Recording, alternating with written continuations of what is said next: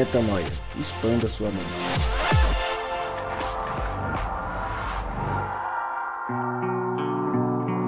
Fala aí, galera. Metanoia de terça-feira, programa principal. Não é o Lucas que está fazendo essa, essa jornada de entrada aqui com a gente, a introdução, porque mais uma vez ele está nas suas andanças pelo mundo não pôde estar com a gente aqui, então eu que faço a introdução hoje, já apresentando a vocês essa mesa conhecida por vocês, Cristal Brito e Mariana Moraes. Antes de mais nada, quero perguntar para vocês, meninas, onde vocês estão? Que clima tá aí? Que oração? Me contem aí. Que saudade de responder essa pergunta.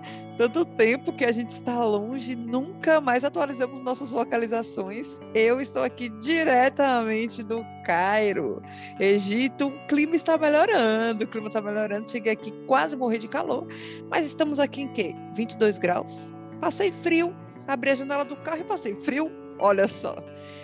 Estou muito feliz, inclusive, mas inverno está chegando. E é isso, pessoal. Estou aqui diretamente do velho mundo. Então quer dizer que, a, que o clima tá melhorando aí, né?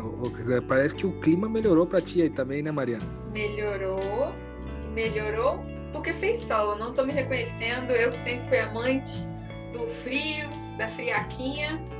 Tô comemorando cada raio de sol, abraçando árvore. Eu acho que São Paulo matou alguma coisa dentro de mim. Pô, Cristal falou que parece que eu tô no banheiro com esse áudio. Gente, é sério mesmo? Melhorou? Não tô no banheiro, não, gente. Eu tô numa cabine de gravação. Quero deixar claro aqui. Quando eu gravo no banheiro, ninguém sabe. Dessa vez não é. Não, agora que você deixou claro, eu tô me sentindo melhor, entendeu? Que agora que as pessoas sabem. Então, sabendo, já que tá todo mundo sabendo, podemos continuar. Sabendo que eu já gravei no banheiro ou sabendo que eu não estou no banheiro? Sabendo que você não está no banheiro, Mariana. Até porque nós duas já gravamos no banheiro aqui, né? Vamos ser sinceros. É, eu não posso dizer o mesmo. Do banheiro eu ainda não gravei, mas... Vamos deixar baixo? Vamos deixar baixo. Deixar baixo, né? Deixar deixa baixo. baixo. Deixa baixo, Primeiro de tudo aí, eu abraço ao Lucas, que tá ouvindo a gente aí à distância. Salve, salve, Lucas. A gente vai conversar sobre uma música hoje que ela tem uma importância na nossa trajetória, tanto da Cristal aqui, da Mari e minha também. É uma música que a gente costuma cantar quando a gente está junto, quando a comunidade está junto. É uma música que tem um significado profundo e provavelmente você conhece já essa música, já é uma música do Morada. É tudo sobre você. Tem um desenho bem interessante essa música e eu acho que a gente pode aprender muito sobre. Então, Mariana Moraes, é, começa aí falando pra gente aí, recitando a poesia do Morada, vamos é, fazer capítulo por capítulo, né? De pegar cada, cada um dos, dos pacotes ali da música e fazendo por partes, ao invés da gente ler a música por completo, eu acho que pode dar uma qualidade maior aqui para nossa discussão. Então, se você puder ler essa primeira parte aí, Mariana. ai, ai. Vamos lá. É tudo sobre você. A porta da casa mais simples, que o anjo da morte não entra.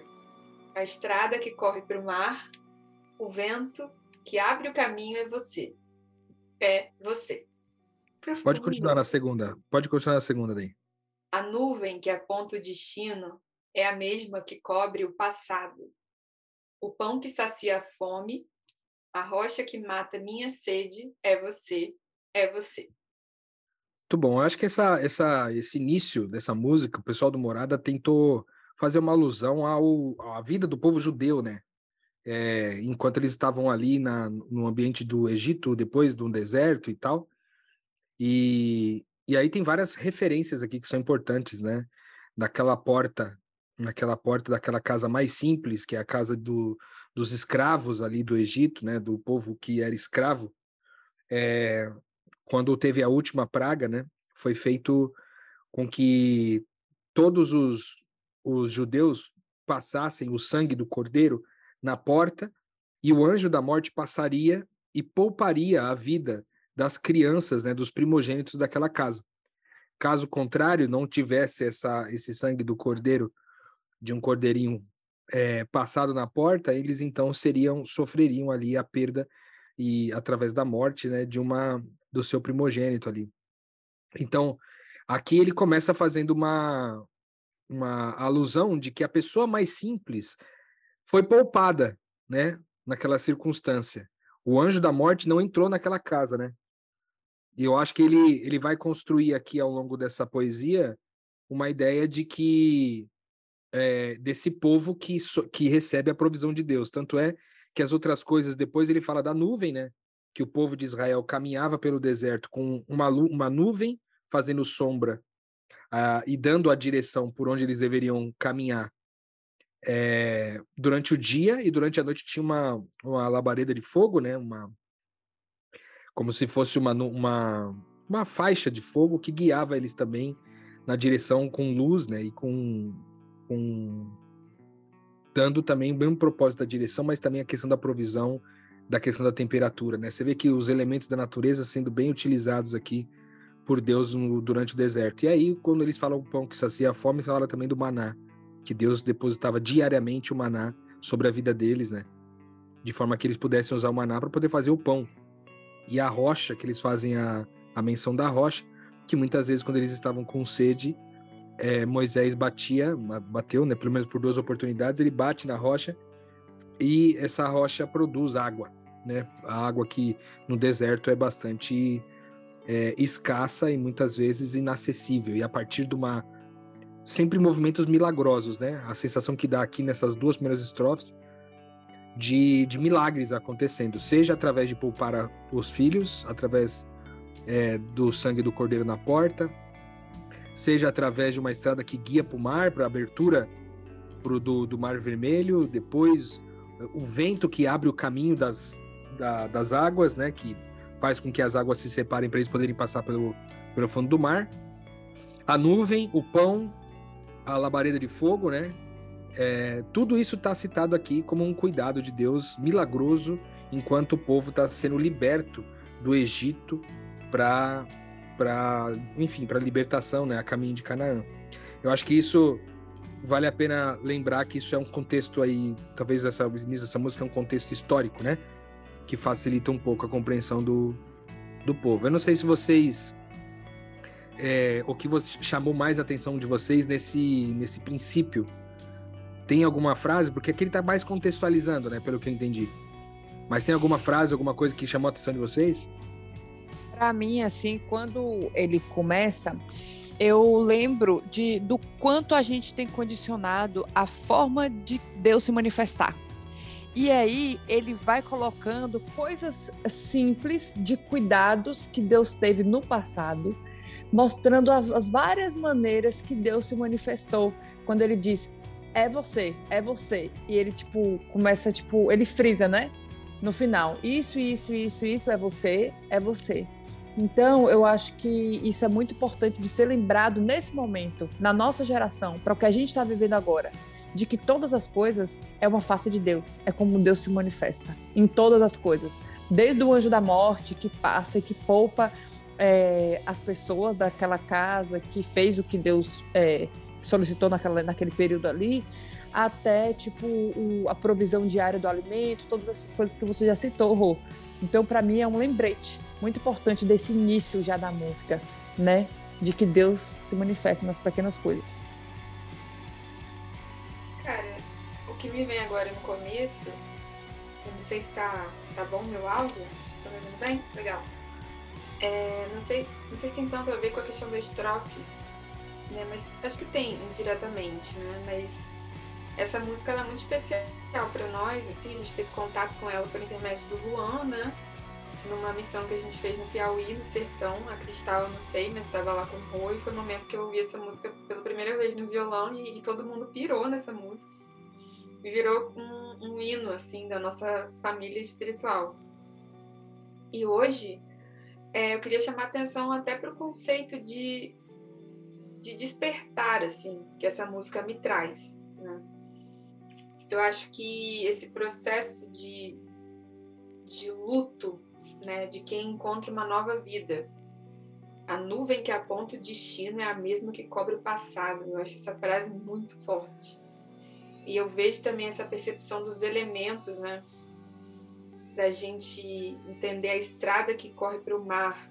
Eu penso sim que é o que é o batismo. Né? Eu acho que é o simbolismo do batismo, o mar diante do povo e quem atravessasse tivesse fé para atravessar estava pronto para o deserto, né? De verdade, o vento, né? Que abre o caminho, o elemento ar, né? como uma, em muitas culturas simboliza as ideias, né? Então é como se a direção da, de uma nova verdade, né, a nuvem, nada mais é do que uma nova direção. É a verdade que muda nossa mentalidade, nossa forma de raciocinar e encobre nossos pensamentos antigos, né? Nossas, nossos sistemas de crenças do passado. E, e tudo isso é um processo que fala para mim do despertar, que é uma outra palavra para batismo, que é uma outra palavra para dizer que só entra no reino de Deus quem morre para si mesmo. E quem não entrega a vida não, não ganha vida. Então, o conhecimento né, de Jesus, é que esse é você, que é esse ser, né? O esse você com V maiúsculo, que, que se lê na música, é o ser, é o ser Cristo. O processo de ser Cristo engloba deixar tudo, engloba enfrentar a morte, engloba confiar que os seus, que a sua casa mais simples, que as suas origens estão guardadas, que, que você é ungido de Deus, você crê nas palavras de Jesus, engloba deixar tudo que você acredita para trás, tendo uma estrada que corre para o mar e uma nuvem que, que te dá concepções e ideias tão novas e ao mesmo tempo encobre seu passado. Né? Então eu acho que, que esse tom de, de, despertar barra batismo, barra novidade de vida, barra os lutos, é, é uma coisa que eu queria deixar para interpretar a música toda, que eu acho que essa música ela é um hino dos momentos em que os grandes lutos são vividos na nossa vida quando a gente desperta para quem a gente é. Né? O, vou até já seguir aqui para as próximas e, e passo a palavra para o Rui para ele dar um, uns insights para gente mais perto do monte, mais perto da face, me espanto com o peso da tua glória. Mais perto da glória é mais perto da morte. O medo quer me parar. Então me tira o medo, que me faz dizer: Moisés, suba em meu lugar. Vou parar aqui, depois a gente continua. Você vai por essa linha, Rô, do, do luto, do batismo, e como que você coloca esses simbolismos novos aí, com a percepção teológica tão rica? É, então, de novo aqui tem, tem referências né, sobre coisas que aconteceram naquele momento que eles estavam no deserto. E quando eu olho esse trecho, me lembra muito o momento em que Moisés subiu ao monte para conversar com Deus. E diz a, a Escritura que o, o, que acontecia lá em cima é, gerava um pavor lá embaixo, porque rolavam uns trovões, assim, parece que como Deus falava, era como se trovões fossem pronunciados e os, os trovões eram tão poderosos, né, que eles davam medo. E ao ponto de eles pedirem para Moisés para não terem acesso a isso, para que Moisés conversasse sozinho com Deus, né? Fala, ó, seja nosso intermediador lá, fala você com Deus, que a gente não dá conta de falar com Deus. Então, é, quando ele fala mais perto do monte, mais perto da face, e eu me espanto com o peso da sua glória, é porque quanto mais perto, então ele vai chegando perto desse Deus, que nos outros, nas outras estrofes ele falou que era o Deus dos milagres, né? O Deus da, da do, do anjo da morte, é o Deus que abre o mar vermelho, é o Deus que que guia o povo no deserto, que manda o pão, e esse Deus que é todas essas mesmas coisas é também trovão, é também uma voz que chacoalha. A gente até fez um, um episódio do Metanoia aqui há um tempo atrás sobre um texto de Salmos que falava justamente sobre essa mesma perspectiva da voz de trovão de Deus, né? Conforme eles iam falando, isso ia, eles iam se sentindo espantados. E isso dava um certo medo, né? Porque mais perto dessa glória, né? Porque eles tinham essa visão da glória de Deus tão presente, por conta de, desse impacto que tinha, né, desse trovão, dessa voz, dessa força. Eu me lembro uma vez, não sei se você lembra, Mariana, a gente estava no Piauí é, e teve uma chuva que foi emblemática, tinha uns trovões e uns raios assim, nossa. E ao mesmo tempo que era um espetáculo acompanhar tudo aquilo, cada vez que dava o tremor e tal, batia assim, dava um. Nossa, o coração parece que ia sair pela boca, assim. A gente percebe o tamanho da força da natureza, né? Quando se ela for, se ela por algum momento, é, tipo assim, for suficiente, né? Ela pode acabar com milhares de pessoas ao mesmo tempo através de um tremor, através de um vulcão, através de um, de um raio, através de, enfim. Então essas coisas todas amedrontam em geral as pessoas, né? E naquele momento ali em que, que Moisés subia para o deserto, era exatamente, eh, subia para o monte lá no deserto, era exatamente isso que o povo sentia. Então, é, eles pediam para Moisés, que seria teoricamente aquela pessoa mais espiritualizada, né, que uma pessoa mais assim, uma pessoa mais de Deus, uma pessoa que tem mais conexão com Deus, que ela fizesse esse movimento de ir né, até é, Deus e conversar com ele, já que parecia tão tão amedrontados, né, por conta de tudo isso. Então acho que trazendo de novo o contexto histórico aqui para a gente talvez fortalecer a nossa discussão, como é que a gente experimenta isso agora, né? O que que isso remete ao nosso movimento, na nossa direção, na nossa conexão com Deus, né? A gente está a gente tá vendo ele ali em cima do monte, a gente está vendo Deus em algum lugar e a gente vai se relacionar com ele e algumas coisas desse tipo são meio comuns no nosso dia a dia também. E aí, o que, que vocês acham do dia a dia? Faz sentido essa aproximação de Deus gerar esse esse assombro? Mano, uma coisa que você estava falando, eu estava lembrando que foi nessa época também que Moisés pediu para Deus que a glória, para ver a glória dele. E aí Deus foi e falou assim: "Eu vou passar pela pedra e você vai ver e toda a minha, você vai ver minha bondade, né?" E aí, quando a música fala assim, mais perto da glória é mais perto da morte, e traz esse medo, eu, eu pensei que, tipo, mano, no fim todo medo é o medo de morrer, né? Que todo medo é o medo de morrer, é o medo de. O medo de não ser aceito, o medo de perder estabilidade, o medo de, de todas as coisas que a gente nomeia, no fundo, no, no, no mais profundo, tá o medo de morrer. E uma frase que me chamou muita atenção nessa música tá? Que é logo essa de tipo, me tira o medo que me faz dizer, Moisés, suba em meu lugar. Ou seja, o medo que me faz eu poupar de ir, o medo que me, que me faz colocar responsabilidade para o outro, o medo que, que faz é, é, me pedir para que Deus me poupe também. Sabe? O medo que fala assim, mano, é, vai lá, faz no meu lugar que putz, velho, eu, tenho, eu sou tímido, entendeu? É tipo assim, e que no fundo é, o, é só o nosso o nosso egoísmo, o nosso medo de, de reputação, o nosso medo de é, que paralisa, né? E não é novidade para ninguém o quanto o medo nos paralisa, mas também o quanto o medo é necessário e nos faz é, nos normaliza também como seres humanos né? Porque a, a mente sem medo, ela é uma mente psicopata, por exemplo, né? De acordo com os estudos aí de mente. Então, uma coisa que eu acho assim na vida, na minha vida hoje, é isso de tipo, mano, me tira o medo, sabe? De me poupar, que me faz esse medo que é tão forte que faz com que eu queira me poupar de ir, sabe? E que mande pessoas no meu lugar posso até financiar isso, entendeu? Tipo, vai no meu lugar, eu pago, sabe? Mas eu não quero sentar naquela mesa e ter que dividir aquela comida. Cara, muito incrível tudo que vocês estão falando. Estou refletindo aqui junto. É... E endosso o que vocês estão dizendo, e para mim isso aqui tem a ver com religião. É pura religião.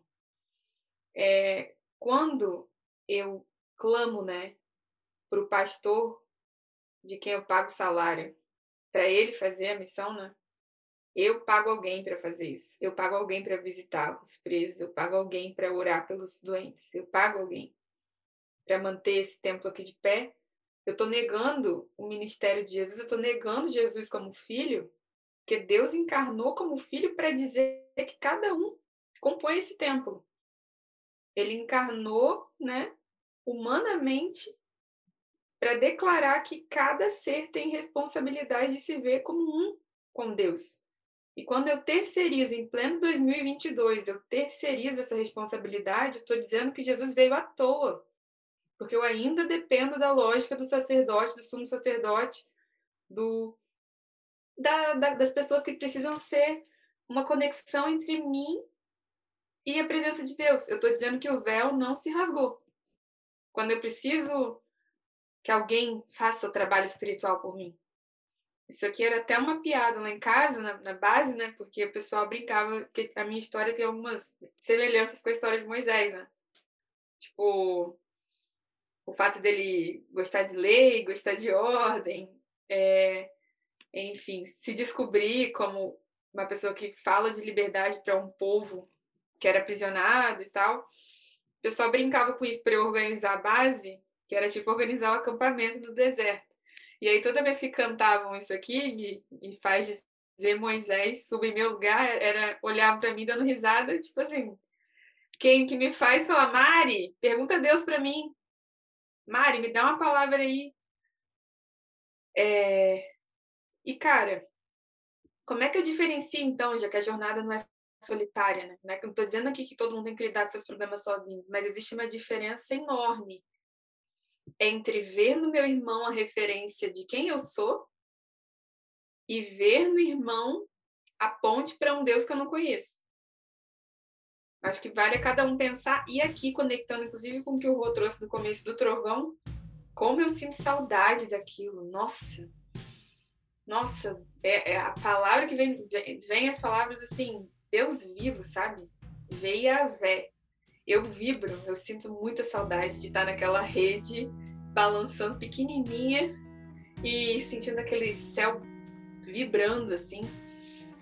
E eu acho que quando Deus se manifesta de forma intensa, visível na nossa frente, isso tem o poder, essas manifestações têm o poder de trazer à tona o que está dentro de nós. O que, que eu estou querendo dizer? Para quem está mais habituado ao próprio ego, a manifestação do Deus vivo é aterrorizante. Mas para quem tem intimidade, há uma comemoração toda vez que algo assombroso se coloca diante de você. E essa, gente, é uma resposta que a gente não pode dar intelectualmente.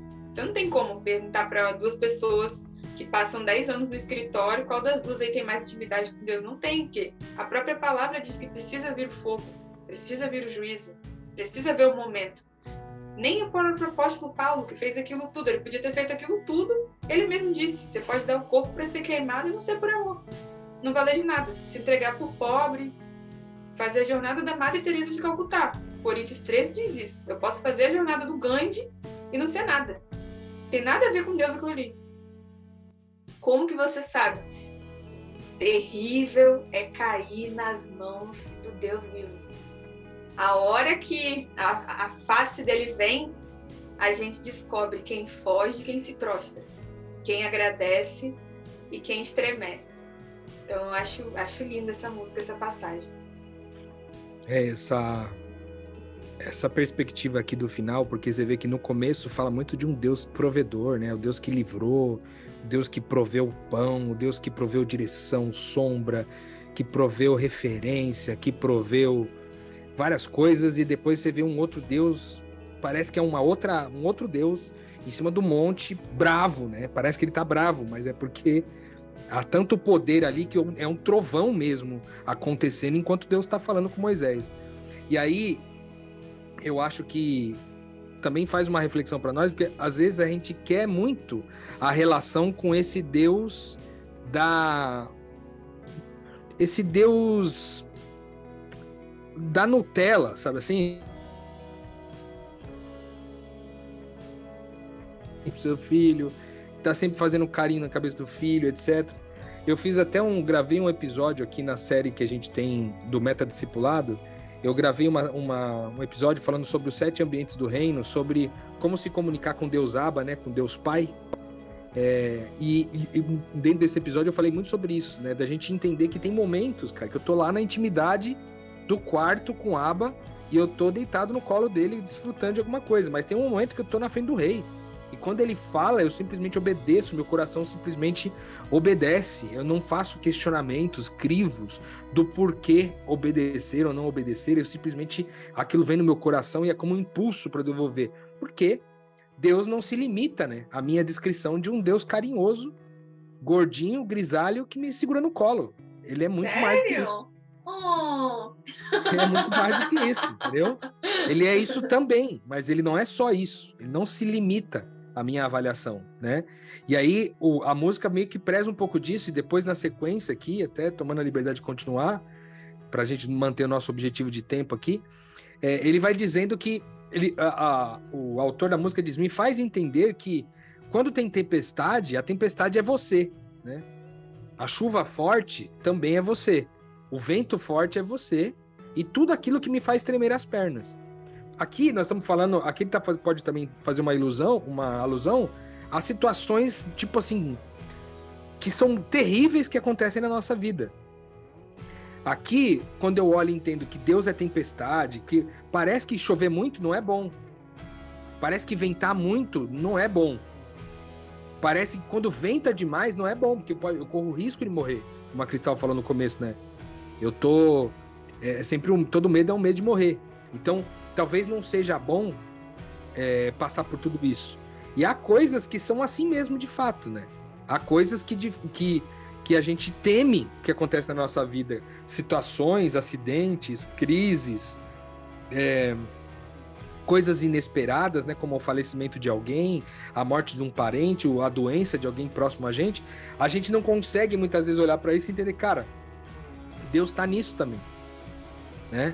Deus está nesse processo. A gente não gosta de, de pensar desse jeito por achar que isso talvez é, vá flertar um pouco com a ideia de, de, de determinismo, de que Deus é, ele determina tudo de bom e de ruim que acontece na nossa vida.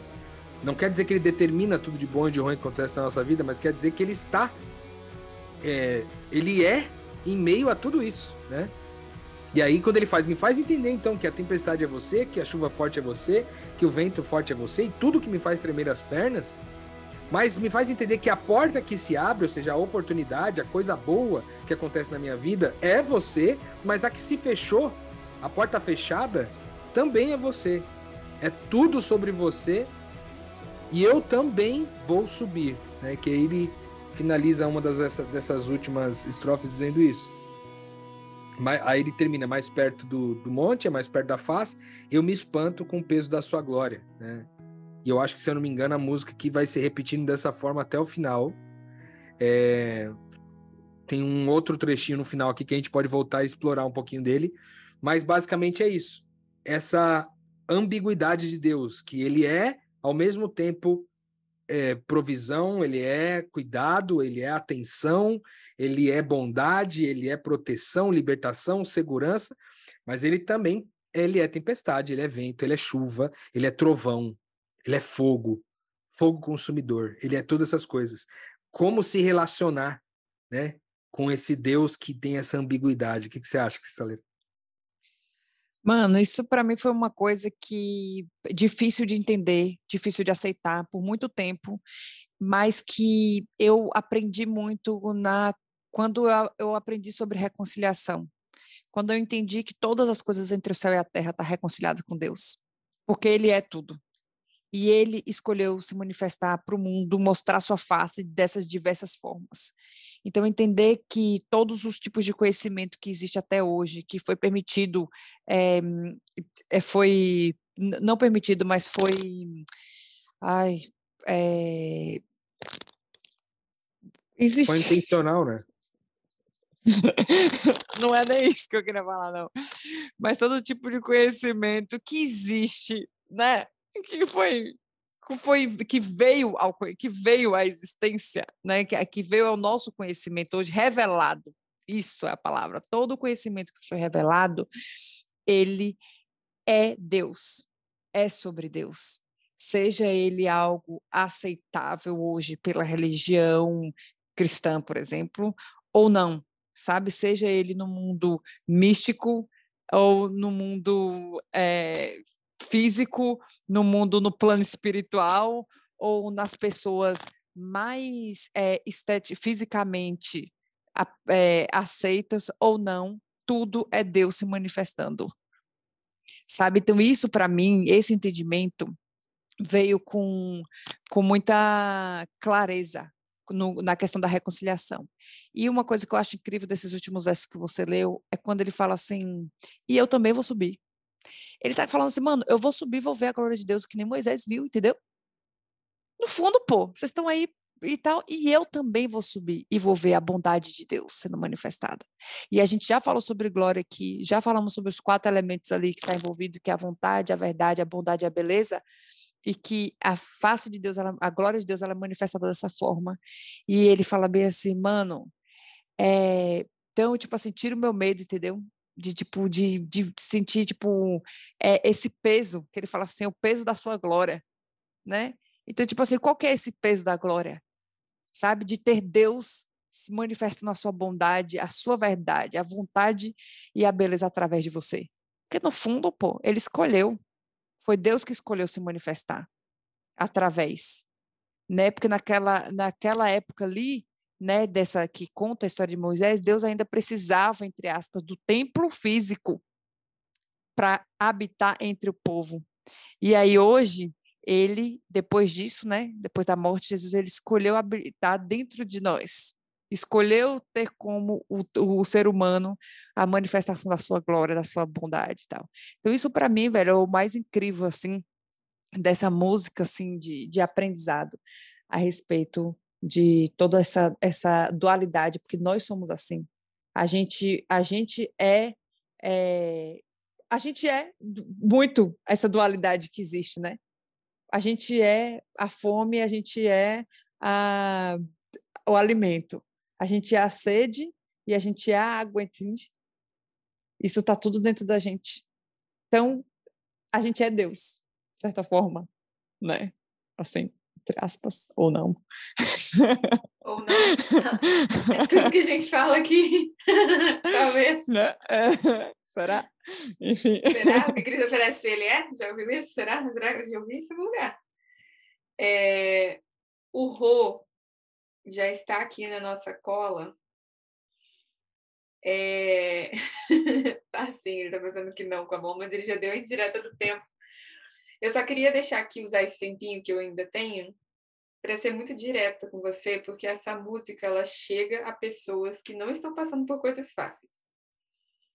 É, aqui a gente está falando com você que está experimentando a doença em alguma pessoa que você ama, ou talvez em você mesmo, uma pessoa que acabou de terminar o relacionamento, alguém que está com o emprego ameaçado, uma pessoa que perdeu o bebê.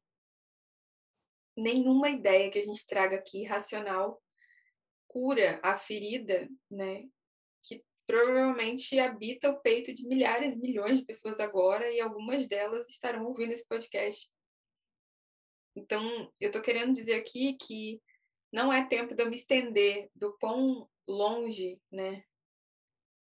Eu já fui com essa música, mas eu posso te dizer que nos piores momentos da minha vida ela esteve ali, e acredita quando eu digo que existe ressurreição. Parece que, parece que o que é mais importante para você agora está em jogo, sabe? Parece que a vida nunca mais vai ficar colorida de novo.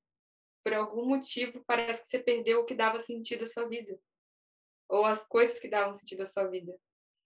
Mas a verdadeira vida, ela só espera aqueles que atravessam a morte que você está agora. É impossível conhecer a verdadeira vida sem chegar ao limite da verdadeira morte. Então, você não tem motivo nenhum para acreditar agora. Por isso que chama fé. Porque se, se, se você pudesse raciocinar alguma saída para essa situação, a gente estaria falando de administração e não de ressurreição. O evangelho não é uma técnica de administração de conflitos, né? De solução de conflitos. O evangelho é a, é a resolução daquilo que é insolucionável. É a ressurreição. É um mistério. Então, queria deixar esse recado aí. Ouça essa música como quem confia naquilo que é impossível de ser compreendido, impossível de ser raciocinado, mas que existe uma vida depois daquele mar fechado. Existe sim uma terra prometida no seu interior. que talvez eu represente aqui na Terra um, uma tranquilidade e um sossego em pleno apocalipse. Mas o seu interior existe uma promessa de Macanã no interior de cada um de nós também. Que vai manar leite, mel, justiça, paz e alegria enquanto a gente estiver aqui, não importa o que aconteça. Há pessoas que viveram isso, você pode viver isso, a gente crê nisso e prega por isso. Então, queria deixar esse recado aí do grande sentido dessa música na minha vida. Tem dois, tem dois trechos aqui no final que complementam essa ideia que a Mari falou, né, de dar esse passo em direção a acessar esse conhecimento de quem Deus é, né? Ele diz: "Eu vou subir o monte que muitos desistiram e vou ficar lá até te encontrar. Eu vou entrar na casa, eu vou fazer morada e eu vou ficar lá até te encontrar."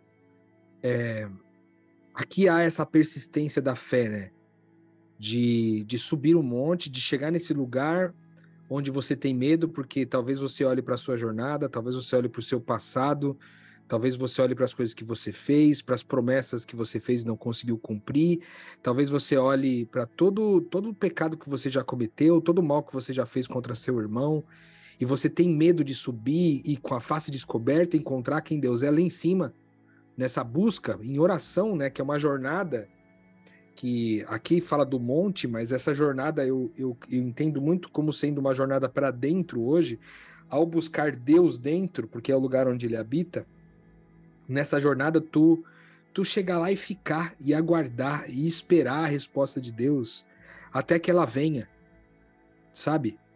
Para muitas pessoas isso hoje eu acho que é é, um, é, um, é uma loucura, porque como assim deixar Deus agir? Como assim esperar? Não, eu tenho que fazer minha parte, eu tenho que fazer alguma coisa. E nem sempre é sobre você cooperar, às vezes é só sobre você ouvir, porque talvez existam muitas vozes falando ao mesmo tempo contigo e você não teve essa oportunidade de ouvir a verdadeira voz. Então, essa determinação do autor aqui no final da música é, cara, eu vou lá. Eu vou encontrar com Deus e eu vou ficar lá, eu vou esperar até encontrar com ele. Esse Deus que você sabe que era o Deus que proveu o alimento, é o Deus que proveu a nuvem, é o Deus que proveu abrir o mar vermelho, mas é também o Deus do trovão, da chuva, do vento. Esse Deus que é essa ambiguidade de coisas, do tremor ao temor, né? De, de, de, é, de um Deus que é o Deus de toda a existência, que tem o poder sobre a vida e sobre a morte, e entrar nesse lugar e aguardar e esperar até que ele venha, até que ele apareça eu acho que essa jornada para dentro, ela é muito bem-vinda. Às vezes é difícil fazer isso no nosso dia a dia. Eu me lembro que, até para mim, assim, eu me lembro que eu, a gente passou uma época ali em Vila Velha e, e teve, eu, eu tirei um tempo, uns dias, para ficar ali em solitude total com Deus, para conseguir conversar com Ele de forma mais prolongada. Às vezes é necessário você fazer esse retiro, você se afastar por um tempo, tirar um tempo, um período de solitude, para você de fato chegar lá e ficar em silêncio. Falar tudo que você quiser falar, pedir tudo que você quiser pedir, enfim, fazer essa jornada de, de conversar com Deus com o que você quiser conversar, mas não sair de lá até que você ouça uma resposta. Mas, Rodrigo, será que essa, essa resposta ser ouvida é uma voz que eu vou ouvir? Talvez.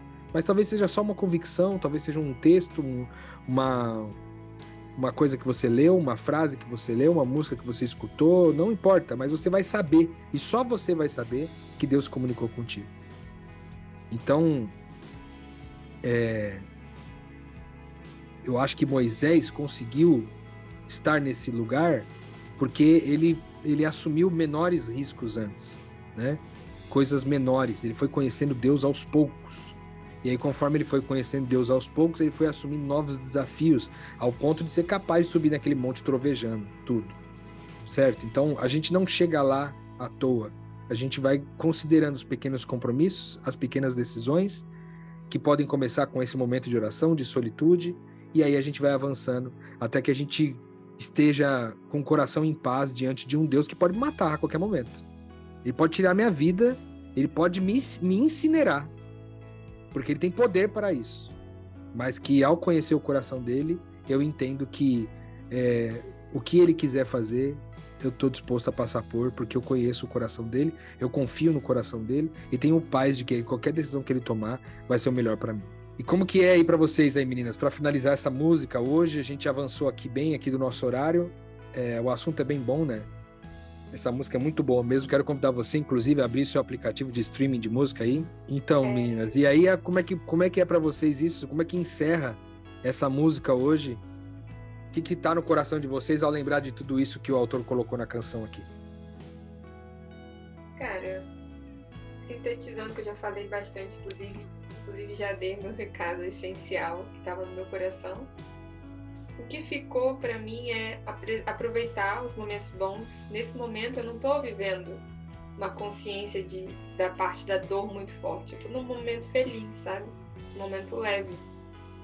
E eu acho, eu acredito muito que é importante viver os bons momentos muito bem, porque a memória deles, inclusive, que vai nos dar, vai edificar a nossa fé em relação à bondade de Deus, nos dá força para acreditar que quando chover amanhece de novo, sabe? Então, viver bem a parte leve é um bom segredo para ganhar musculatura e atravessar as partes é, difíceis. Essa música sempre me lembra que uma hora o tempo fecha e faz parte, uma hora tem um mar vermelho e a gente não pode viver esquecendo disso. E o segredo é viver as partes boas sem, sem confundir a alegria com vício. Eu acho que esse é o desafio. Encontrar a verdadeira alegria, encontrar a leveza na paz de Cristo, sabe? Não num vício com a realidade que vai me deixar desestruturada no momento que vier o trovão. Então me dá essa confiança para viver a vida bem e tá forte. Que o mar vermelho chega para todo mundo.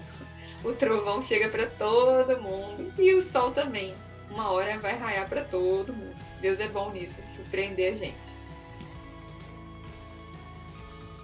Muito bom. Cristaleira, quer alguma última palavra aí, Cristaleira? Direto do Egito, direto do Cairo? Alguma... Velho, eu falei também tudo que estava no meu coração, mas o que fica assim por último de, de sintetizando tudo que eu falei com eles amarem.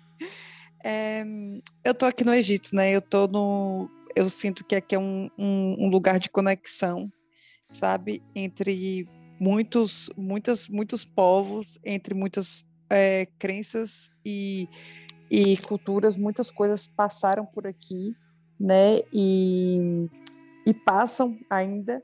Então eu acho que nessa é, nesse lugar ter isso em mim hoje de que Deus está em tudo, né? Por mais que muitas vezes pareça só confusão em alguns lugares, e que eu tenha essa coisa de tipo assim, mano, não é possível, sabe? Aquele, aquele, aquele leve julgamento, aquele leve julgamento e, tendo, e tenho que lidar com isso diariamente, é, eu acho que ter isso de que, mano, Deus está tá, é, manifestando uma face dele aqui também, sabe? De, dessa forma, sabe? No, no sol, na, aqui não tem chuva, não chove. Desde quando eu cheguei, tem dois meses que eu não sei o que é chuva, eu não vejo nuvem no céu. Então, assim, é uma outra perspectiva de mundo, de realidade que eu estou vivendo aqui. Então, eu acho que ver essa outra face de Deus é, também me ajuda, tipo, a entender mais e a conhecer é uma outra face que eu estou conhecendo, né, de fato. Então, acho que entre a música e o que eu tenho vivido, assim, é mais isso aí. Muito bom, meninas, muito bom. Glória a Deus, né? Que essa seja a nossa nossa reflexão para essa semana aqui. Você que acompanha a gente no Metanoia, você que quer conhecer cada vez mais quem Deus é, a gente. Acho que essa música deixa uma perspectiva pra gente aqui, da gente não se corromper no momento em que Deus está entregando tudo de bom pra gente, a gente está sendo abençoado, agradado, beneficiado, a gente não se corromper, da mesma forma que nos momentos difíceis, nas tempestades, nas portas fechadas, a gente não, também não desanime, né? Que a gente não desanime. Então, que não se corrompa com as coisas boas, mas também que não se desanime com as coisas que são aparentemente difíceis e ruins de enfrentar. Você que acompanha a gente aqui sabe quanto é importante compartilhar esse conteúdo aqui. O Lucas sempre diz que a gente compartilhe, divulgue, ajude, que mais pessoas possam expandir a mente.